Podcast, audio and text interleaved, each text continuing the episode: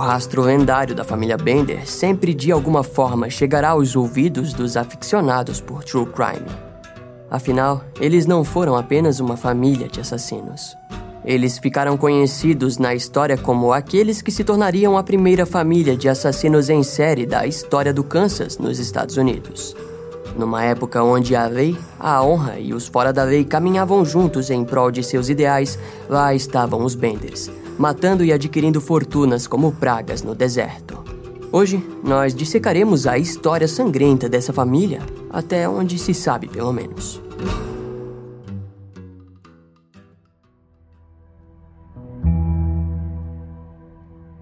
Ao final do ano de 1870, John Bender e seu filho John Jr. viajaram até o em busca de um canto de terra, e após passarem a noite por lá, Aaron Brookman os levou para ver as terras disponíveis na região. Os registros mostram que John escolheu 160 hectares de terra ao noroeste da seção 13, no município de Uzeige, bem perto do terreno de Ern, que ficava ao sudeste da seção 13. John Jr., por outro lado, comprou a seção 12, que ficava perto de Anne e de seu pai, deixando os três bem próximos. Isso foi feito propositalmente porque impediria que mais pessoas viessem morar perto deles. É fácil perceber isso porque as terras compradas ficaram em boa parte largadas e apenas um ponto delas foi realmente utilizado. Um pedacinho de terreno à beira da estrada. Assim que finalizaram as compras das terras, os dois compraram várias pedras do seu novo vizinho, o senhor Hieronymus. Essas pedras seriam usadas para o que serviria como o piso para o porão que seria construído, além de um poço que também foi feito com as pedras. No outro dia trouxeram feno para o armazém construído e depois a madeira foi trazida de Fort Scott para ser usada na construção da futura pousada Bender. No outono de 1871, quando tudo estava quase pronto, os dois enviaram uma carta a Marlee e Kate Bender para que pegassem o trem e viessem morar em sua nova residência. Na primavera de 1872, as terras do Kansas receberam milhares de famílias imigrantes e entre elas estavam as mulheres da família Bender. Aparentemente, não demonstravam nada demais, apenas mais uma família se reunindo à procura de paz e um futuro nas terras americanas. Procurando a fortuna prometida no oeste selvagem da América. O que ninguém imaginava é que os objetivos e a forma como eles ganhariam a sua fortuna seria no mínimo brutal. A residência dos Benders ficava entre as cidades de Tyre e Galesburg, no condado de Nelshu. No longo terreno havia um armazém geral aos fundos e, perto da estrada, construíram o que parecia ser uma pousada para viajantes, que basicamente era uma cabana dividida ao meio por uma cortina de lona. Atrás da lona ficavam dois cômodos. Quem decidisse ficar por ali teria que se espremer em algum canto da pousada perto da cama do casal. Ao lado da cama de Marley e John havia um alçapão que dava para dentro do porão. Aos fundos também havia um pomar e um pequeno jardim. Aos poucos, animais foram adquiridos, mas não eram bem cuidados. Eles passavam fome e, ao decorrer do tempo, ficariam magros e desidratados. O velho John Bender estava na faixa dos 60 anos, quase não falava inglês e, quando tentava, pouca coisa era de fato entendível. Sua esposa, Marley Bender, de 42 anos, era uma velha ranzinza que não conseguia ser gentil. Rapidamente ela recebeu o apelido de demônio pelos vizinhos e viajantes que passavam com frequência pela residência dos Benders. John Bender Jr., de 25 anos, foi relatado como um jovem homem de cabelos e bigodes ruivos que falava inglês fluentemente, mas com um sotaque alemão. O único defeito do garoto era que ele ria de qualquer coisa, até mesmo sozinho, e muitos o consideravam uma pessoa com problemas mentais.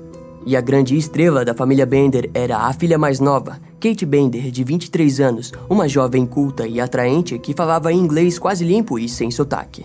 Ela se autoproclamava vidente, espírita e curandeira. Kate costumava realizar sessões espíritas no local e logo os vizinhos e homens da cidade começaram a aparecer na pousada com frequência, muitos movidos apenas pela beleza da garota. Mesmo assim, muitas mulheres com um espírito livre e opiniões à frente de seu tempo também costumavam ir até lá para conversar com Kate, que pregava um amor livre e possuía uma visão geral nada conservadora. A popularidade da jovem se tornou uma grande atração para a pousada e a família começou a planejar formas de fazer com que isso lhes rendesse ainda mais dinheiro. John Jr. e Kate Bender frequentavam a escola dominical Harmony Grove, onde conseguiram conquistar um grande respeito por parte de seus vizinhos. Kate também era garçonete num hotel em Sherry Ale, onde tirava boas gorjetas devido ao seu jeito delicado. A origem da família Bender foi se revelando aos poucos pela comunidade local e, até onde se sabe, o nome verdadeiro da dona Marley Bender era Almira Meik. No passado, ela havia morado nas montanhas Adirondack, ao norte, onde havia se casado com George Griffith e tido 12 filhos. Marli teve vários maridos ao decorrer de sua vida, mas o último deles morreu supostamente com um ferimento grave na cabeça. Kate Bender era sua quinta filha de seu último casamento e seu nome verdadeiro era Elisa Griffith. Ela supostamente se casou e mudou seu nome para Sarah Elisa Davis antes de finalmente trocar para Kate Bender. John Jr. Bender nasceu como John Gabbert e muitos vizinhos acreditavam que, na verdade, Kate era sua esposa. Com essa suspeita, a verdade era que talvez eles nem fossem irmãos, coisa nenhuma, mas disso não temos como ter certeza. O velho John Bender no passado era chamado de John Flickinger, e sua origem não se sabe ao certo. Algumas fontes dizem que ele nasceu na Alemanha e outras na Holanda. O fato é que toda a família Bender, na verdade, pode ter sido apenas um grupo de foras da lei, e esse negócio de família era apenas uma fachada.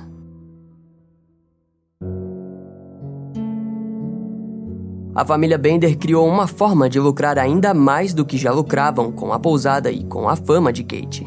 Eles começaram a focar nos viajantes ricos, os oferecendo um jantar ou uma sessão espírita de graça.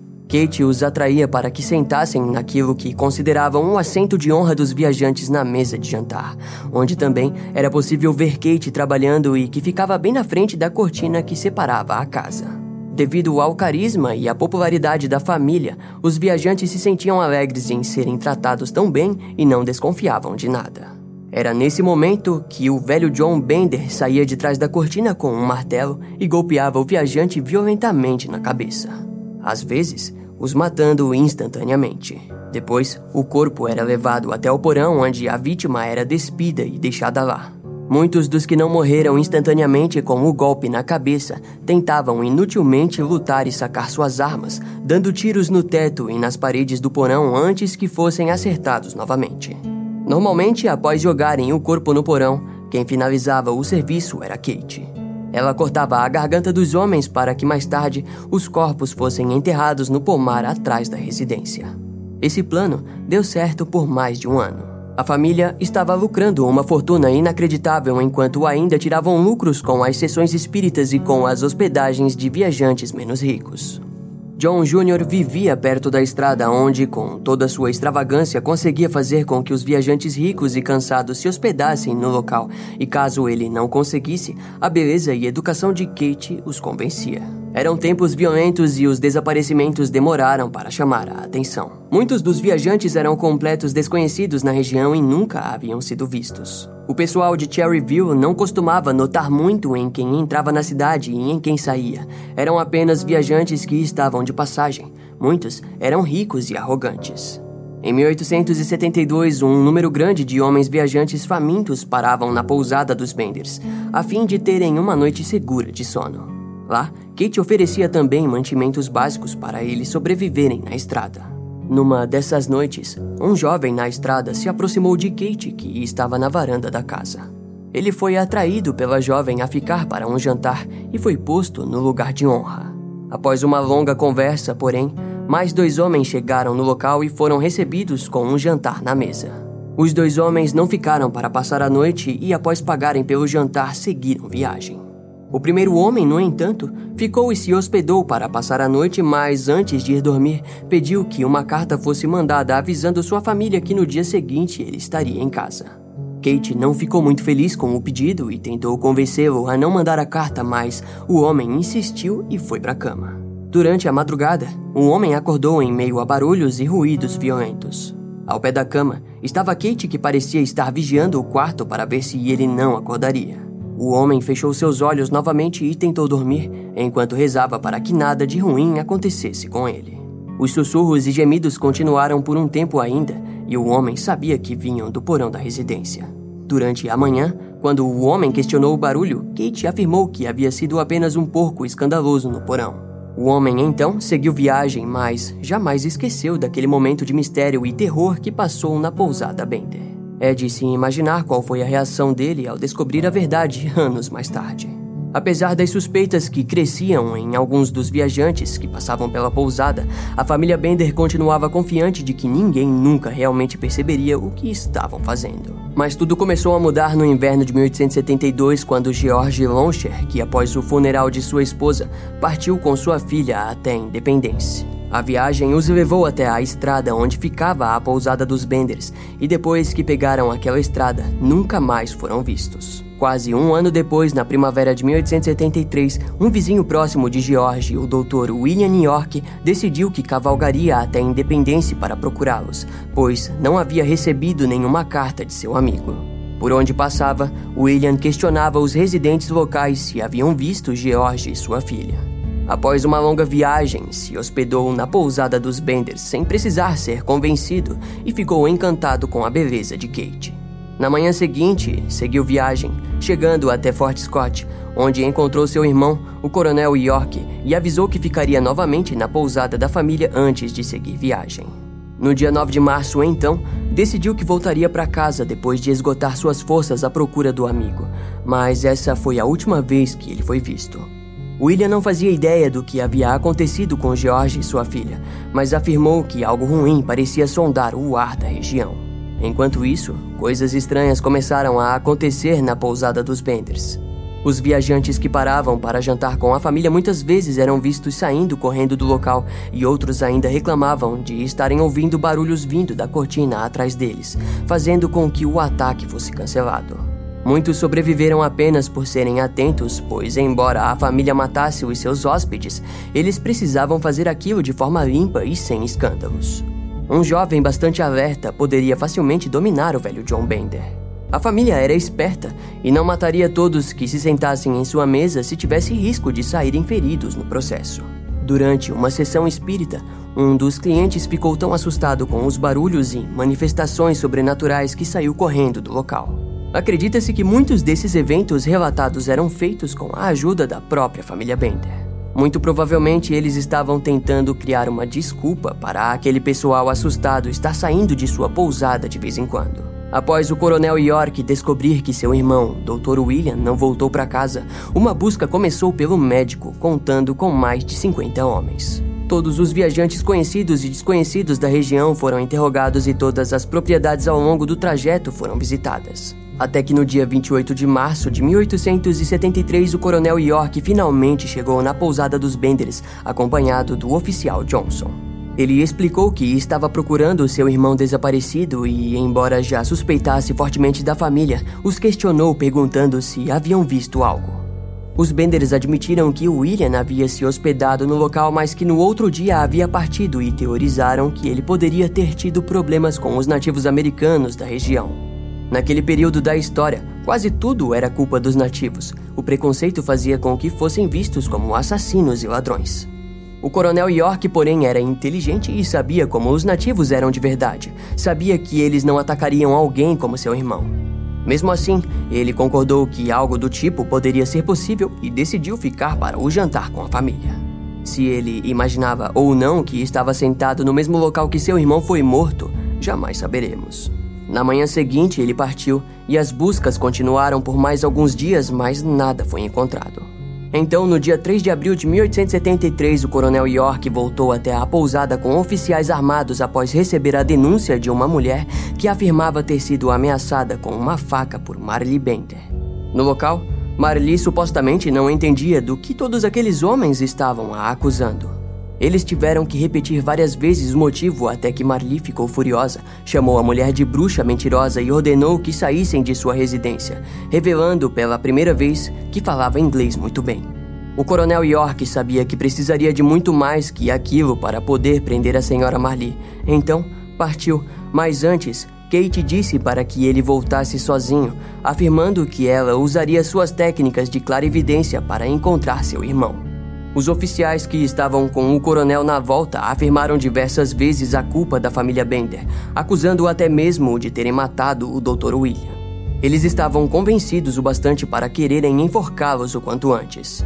O coronel York, porém, disse que as coisas não funcionariam daquele jeito e que provas deveriam ser encontradas. Algum tempo depois, as comunidades vizinhas começaram a acusar a comunidade de Osage como responsável pelos inúmeros desaparecimentos que estavam ocorrendo, principalmente de pessoas importantes e ricas. Uma reunião foi organizada, contando com a presença de 75 moradores, incluindo o Coronel York e os velhos Benders. Após os desaparecimentos serem discutidos, foi concordado por todos da região que uma busca seria feita em todas as propriedades entre Big Hill Creek e Drum Creek. Isso incluía a propriedade dos Benders, que ficaram desconfortáveis com aquela decisão. Quando as buscas começaram pelas propriedades locais, ninguém percebeu a movimentação na residência da família Bender, e quando perceberam, já era tarde demais.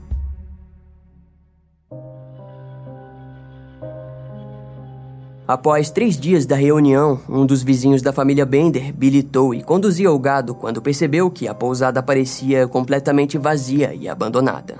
Ao analisar de mais perto, viu que os animais da fazenda não eram alimentados há pelo menos um dia.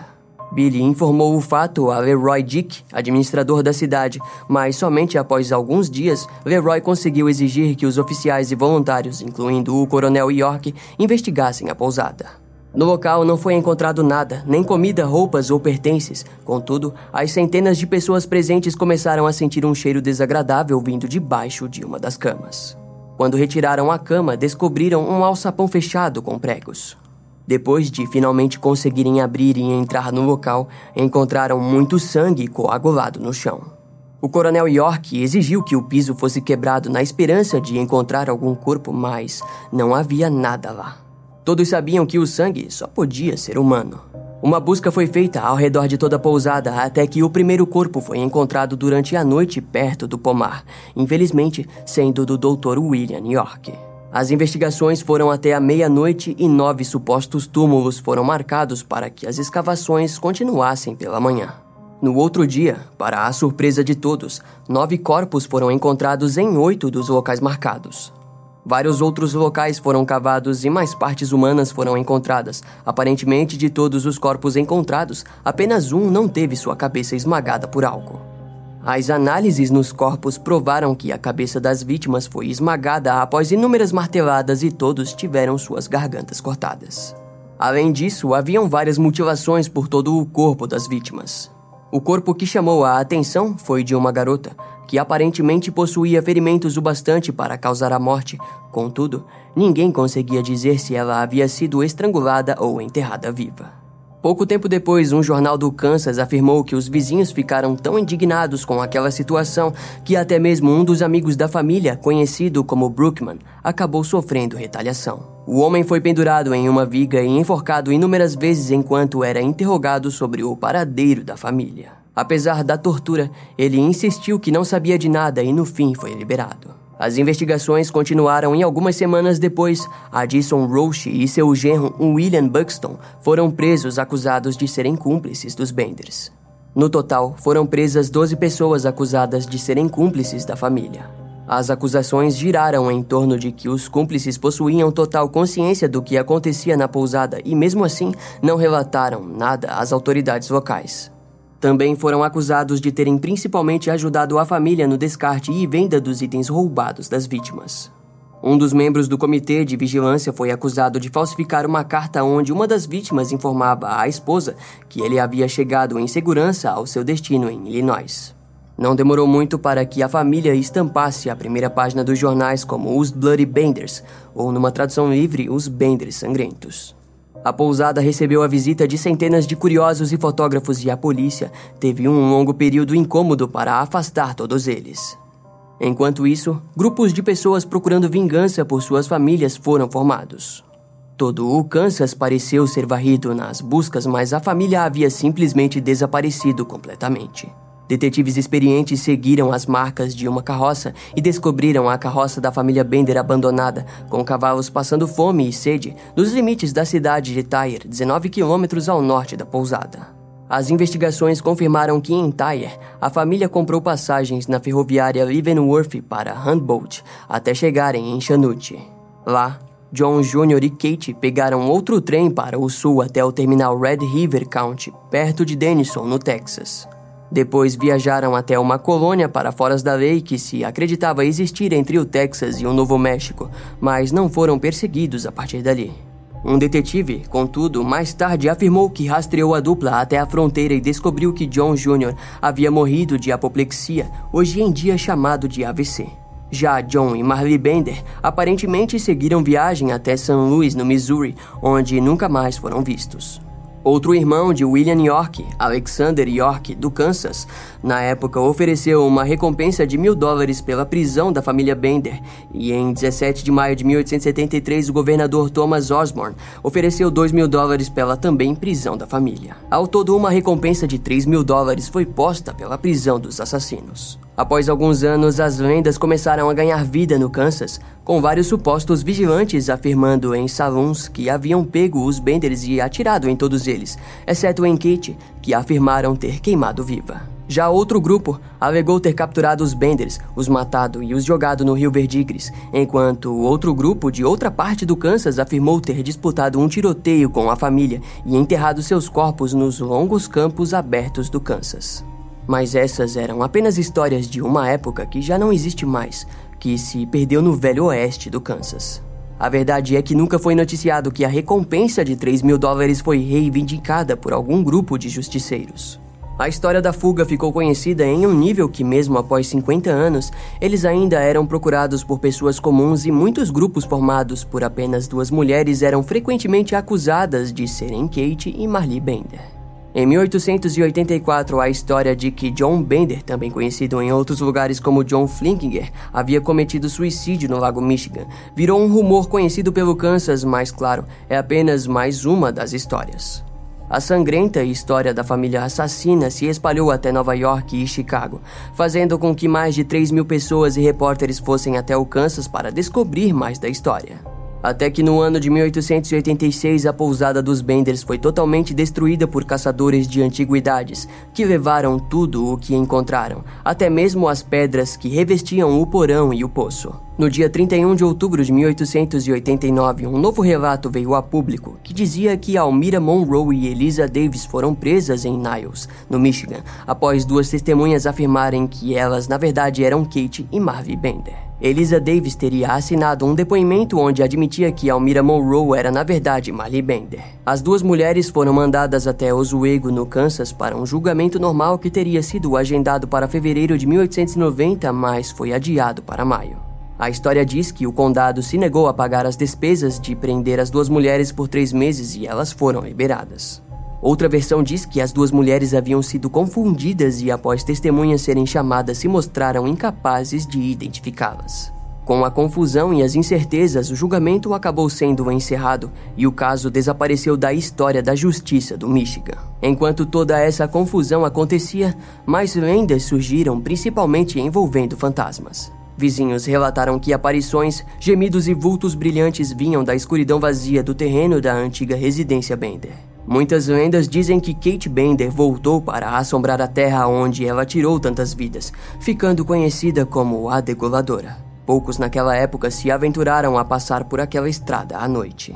Entre todos os corpos encontrados, apenas o de Henry Mackenzie, William York e os corpos de George Launcher e sua filha foram enterrados em Independence. Todo o restante nunca foi reivindicado pelas famílias e foram enterrados a dois quilômetros da pousada Bender. Antes que ela fosse totalmente destruída pelos caçadores de relíquias, três martelos que se comprovaram ter sido usados como armas dos crimes foram confiscados. Os martelos foram entregues em 1967 ao Museu Bender pelo filho de Leroy Dick, o administrador do município de Osage, que no passado havia liderado as buscas na propriedade.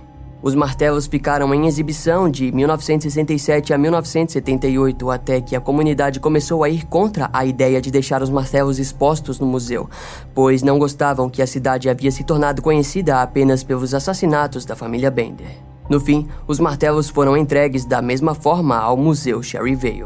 Ainda é um grande mistério a origem dos integrantes da família.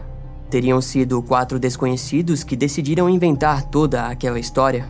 Ou poderia ser dois casais de foras da lei que se juntaram para matar e roubar de forma criativa e brutal? Ou de fato era uma família de foras da lei que matavam por diversão e por fins lucrativos? Nunca saberemos a completa verdade, mas o fato continua até onde se acredita. Os Benders mataram mais de 11 pessoas e escaparam da justiça, se tornando a lendária e primeira família de assassinos em série da história do Velho Oeste.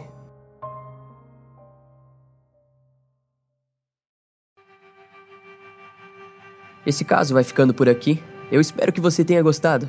Não esquece de me seguir nas outras redes sociais. Meu Instagram é brian.m, com dois M's, E-M-M-E. E não deixe de conhecer o meu canal no YouTube com os episódios mais recentes que irão demorar um pouco mais para vir aqui pro podcast. Eu vou ficando por aqui, até a próxima e tchau.